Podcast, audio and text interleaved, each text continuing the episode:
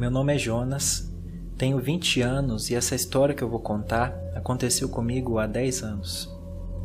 Esse relato realmente mexeu muito comigo, pois não imaginava que coisas assim realmente poderiam acontecer. O mais triste é que eu apenas presenciei, pois a vítima foi meu pai. Ele era uma pessoa extremamente anti-religião.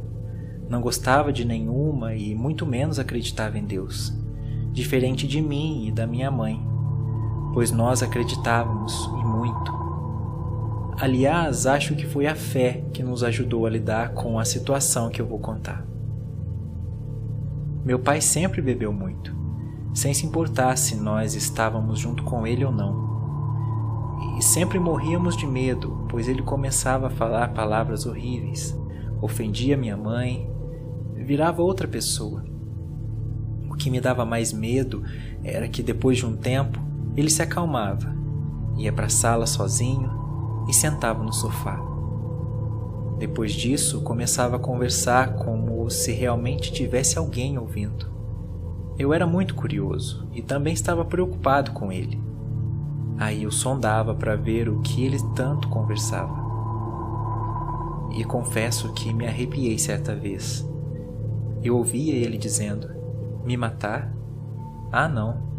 Acho que ainda não. Mas por quê? Você quer que eu me mate?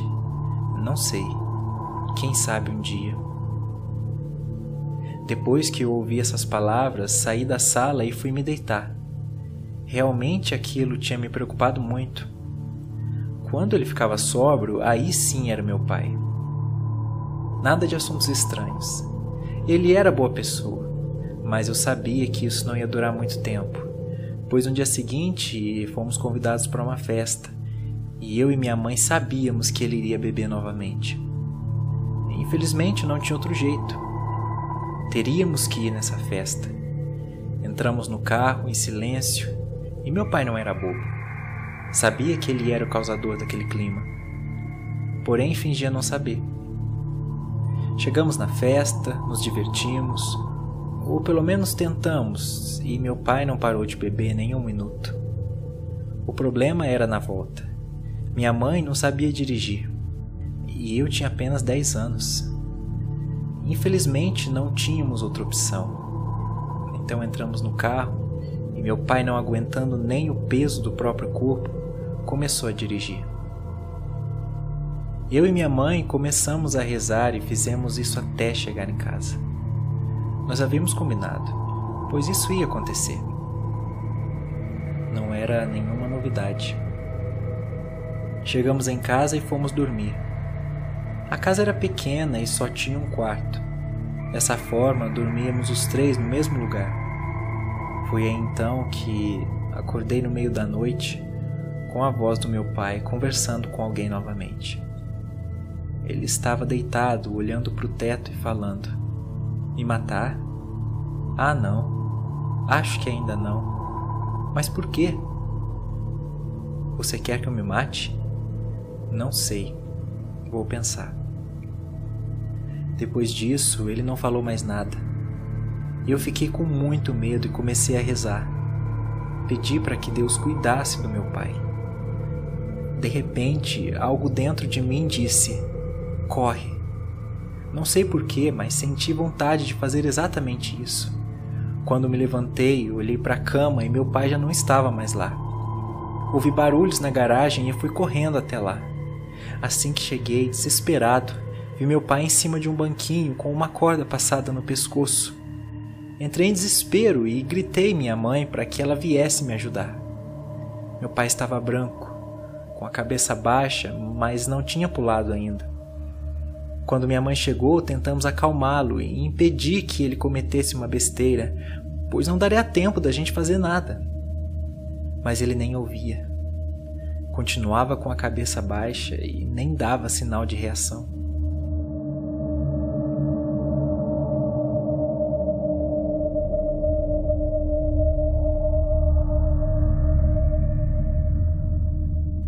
Percebendo isso, eu e minha mãe conseguimos tirar ele do laço e nada aconteceu. convencemos meu pai de que ele era muito importante para nós e que essa não era a melhor forma de resolver os problemas. Ele acabou ficando bem e então nós fomos para dentro. Assim que fechamos a porta, ouvimos um barulho muito alto, como se alguém tivesse dado um soco nela. Eu pensei que poderia ser alguma pessoa, pois o barulho era muito parecido. Abri a porta, mas não vi ninguém. Aí então comecei a achar esse acontecimento cada vez mais estranho. Alguma coisa me dizia que nada daquilo era bom. No dia seguinte, eu voltei até a garagem e me deparei com a corda que meu pai havia usado para tentar se matar. E não tinha explicação. Nós não tínhamos corda em casa, e muito menos sabíamos dar um nó tão perfeito como havia nela.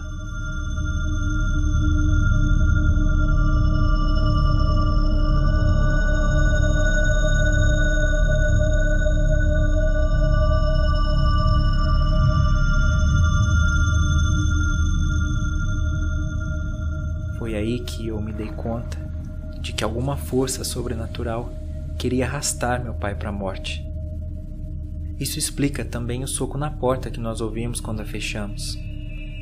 Esse ser ficou extremamente revoltado por não ter conseguido ganhar a alma do meu pai. Uma revolta justificável, pois todas aquelas conversas que eu havia escutado era esse ser tentando convencer meu pai de que o lugar dele não era aqui nesse mundo. Hoje eu ainda converso com meu pai e conto a experiência que eu e minha mãe tivemos naquele dia, pois hoje já estamos em uma fase melhor e a resposta que ele sempre nos dá é algo muito estranho. Não me lembro de nada.